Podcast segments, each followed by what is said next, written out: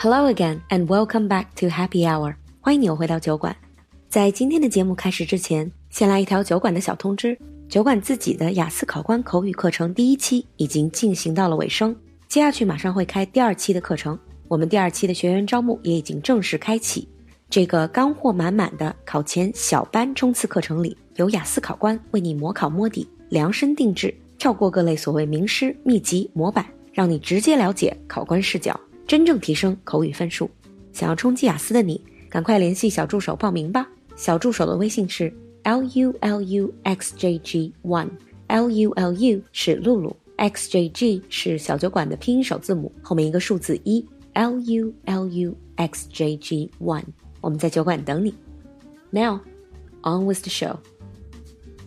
Hello again and welcome back to America Under the Microscope.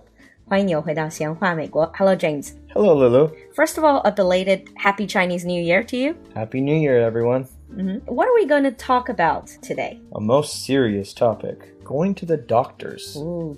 I think that's not just serious, it's also very complex topic. Yeah, it's a really complex topic because you have to worry about which doctor to see, where to go, cost, medicine, so many things to worry about. My head is already exploding. First of all, let's start from the very basic. So, say I'm in the United States and I feel ill. Where do I go? Like an individual doctor, or do I go to hospitals? Well, most Americans, when they feel ill, they're most likely going to make an appointment at a local clinic to see a doctor clinic 诊所. What's the difference between clinics and hospitals? Because in China, when you hear the word clinic, you perhaps think about smaller hospitals that are not really that qualified. Well, the size is the first difference. Yes, clinics are smaller than hospitals.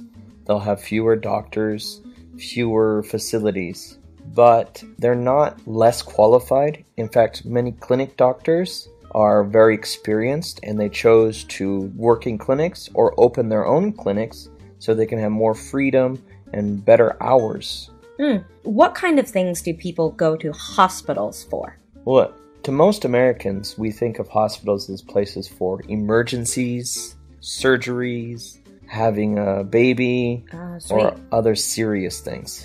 所以医院更多的是，比如说紧急情况的急救，或者是 surgeries，像是外科手术，或者比如说生孩子才会去医院。平时都是在 clinics 里面解决。It's for everyday care. Right, everyday routine things. Mm, so people can choose whichever clinic they want to go into, or do they have a specific clinic that they go to? Well, honestly, this will have to do with how big your community is. Mm. If you're in a small town in America, it probably is just one, so you go there. Bigger cities, most people will choose ones that are near their home or based on reputation or word of mouth from other people. Mm. And like in the UK, right? First of all, you go to a GP, like a general practitioner. 之前我们跟安兰聊的，在英国是如果生病了会先去看一个全科大夫。Is it roughly the same? It is fairly similar, but we use different terms in America. First, we don't use GP. We're more likely to use something called primary care physician. Primary care physician. 就是有点家庭全科医生. There are just GP, aren't they? You just don't call them that. Well, actually, this depends because if you're an adult, then yeah, basically this is a GP. But if you're a child, this is actually a pediatrician, which is a children's doctor. Ah, so are going but essentially this is family medicine. Yes. You know, when we hear family doctor, you think of something really fancy, like a private doctor that really takes care of your family. But that's not the case with a primary care physician. No, we think of family medicine as your everyday doctor, not those specialists that only see rich people. Mm. But are they less qualified? For example, are they junior or doctors with less experience? No, they tend to be middle aged people, so they've been practicing medicine for many years. They're experienced. They just prefer this type of medicine. Ah. And one extra question Do these doctors, 这些家庭医生, do they get paid more or less than other doctors? Family medicine doctors tend to be on the low end for doctors' pay, which averages around $150,000 a year. So, not too bad. well, doctors do get paid quite well in Yeah. the United States. Now we have our primary care physician. We choose this doctor, and this is usually for the entire family. Yeah. it? So your parents will go, and you will go, and perhaps in the future your kid will also go to the same doctor. As long as they haven't retired. True. Now moving on to the entire process. So first of all, you make an appointment. Yeah, it's still standard to do this by telephone, not by internet, not by email. We just call the clinic to find a suitable time to see the doctor. And the clinic will ask whether it's our first time going there. Okay, if we say yes, then they'll probably ask us to show up early. To fill out the forms. Oh, right, yeah, to fill out the forms. 嗯，所以首次就诊是也是需要填一堆病历什么之类的东西。But how long do you have to wait? Because last time we talked about in the UK, you sometimes have to wait for quite a long time. Well, for family medicine or pediatric children's doctors, usually you can get the appointment the next day. Oh, that's pretty good. Yeah. Well, let me explain it this way. When mm. we go see the doctor, it's the first time or any time, it's really a whole process involved. So, the first time you'll go to the clinic, you'll go to the reception area mm-hmm. and you'll meet the receptionist. They will ask you for ID and your insurance card or proof of insurance, which you will want to visit American doctors. What if you don't have any insurance? It is possible to pay out of pocket. Most likely, they'll ask you to pay a deposit, and if they don't need all that money, they'll return it to you. 所以没有 insurance 没有医疗保险的话是需要押金的 deposit. Yep. And then you wait for your turn. Well, if it's your first time, they're going to give you a medical form that you'll need to fill out, which the, basically they want to know things like your medical conditions you have, allergies, and other important things a doctor would want to know. Mm, that part is quite similar to China. Yeah. And then so you finally get to see the doctor. No, not yet. No? Okay, you're gonna sit in the waiting room until the nurse comes out the door and calls your name. Mhm. Then the nurse will take you to the back area where the nurse will do certain simple tests like weight, height, blood pressure, temperature, and seat you in an exam room. And you're in this room all by yourself. Just you. The doctor isn't there yet. 所以你们是先进 exam，先进医生的诊室，然后医生再来。 Yes, so after a few minutes, the doctor will come into the exam room, and then the doctor will have a conversation with you. Hmm, that's very different because in China, doctors have their own rooms and you will go into their rooms. I used to work in a doctor's office many years ago, and doctors do have their own office, but it's mostly for them to do paperwork, so patients don't go there. This is very different. And after the doctor's examination, they will give you diagnosis. Right, they will tell you, and usually in quite detailed information in the medical terms as well as simple terms for you to understand what's wrong, what kind of problem you have, what you should do, what medicines you should take, and other information. Mm, This is called a diagnosis. D I A G N O S I S. 给你下的诊断。 And the doctors will let you know. And then we come to the medicine part. In China, the doctor will write you a note and then you will go somewhere in the hospital to get your medicine. What is it like in United States? Well, the first part's similar. The doctor will write up the note of which medication you need, but we don't get it in the clinic or the hospital. We will go to a pharmacy or drugstore outside of the hospital to buy our medicine. Oh, so you don't buy medicine at all in hospitals or clinics? No, we tend to not.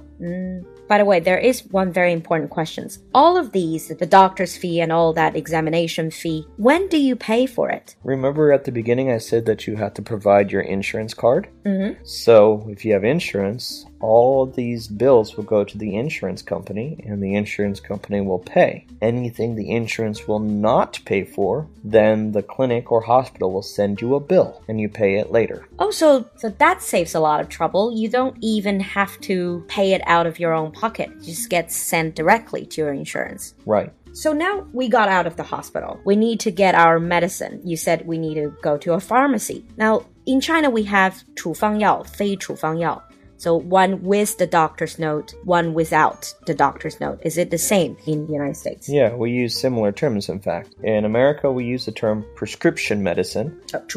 And then we use the term OTC. Mm, OTC, we also call it OTC sometimes. Yeah, and the boxes on China, you see OTC on them, which is actually English, stands for over the counter. Mm. When you are at the pharmacy, you have to pay out of your own pocket, no? This is a little complicated. For OTC medicine, yes, insurance will not pay for it. You can just go into the drugstore and buy it. And in general, OTC medicine is not expensive at all. Mm-hmm. For your prescription medicine, you actually have to give the paper the doctor gave you plus your insurance card to the pharmacist, so the ah. person working at the drug counter. Then they will read the prescription. If they have questions, they can actually call the doctor to double check if they need to. Mm-hmm. And then they'll fill out the prescription, usually takes 10 minutes. Then later, they will give you the medicine, and either you pay the money you need to pay or your insurance will pay for it. Mm Do you have a choice? As in, if it's the same type of medicine, but you have different brands, different companies making them? Yes, we do have a choice. In America, we have two terms we use here. We have name brand medicine, which is from the big famous companies like Pfizer and Bayer. And then we also have what we call generic brands. 哦，这里比较麻烦。Name brand 就是名牌这种大的制药公司，比如说像辉瑞或者像拜耳这样的叫 name brand。And the other is generic,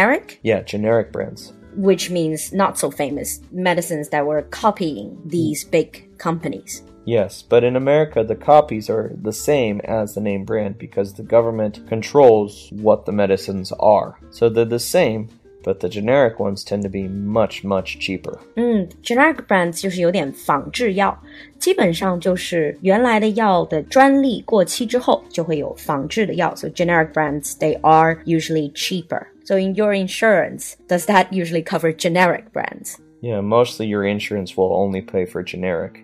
But they work the same. They work the same, yes. Okay. one last question for this uh, basic episode. A lot of students they ask me, Lulu, if I go to United States for a few months studying for a study trip or something, do I have to pack my medicine, like my medical kit? Do I have to bring all these medicine I have in China because I don't really want to try medicines that I don't know? Now, my question is, do they need to do that? Is it easy to get your normal day-to-day medicine like for cold or for stomach problems? If you're talking about modern medicine, mm-hmm. yes, it's really easy to get that in America, except cold medicine, which is regulated by the government, and it's cheaper in the United States than in China. If you're talking about traditional Chinese medicine, that would be much more difficult. Okay. And also, one reminder make sure you check what you can and cannot take into the United States because some medicines they are okay in China, but they're banned in the United States. So, yes, that's very true.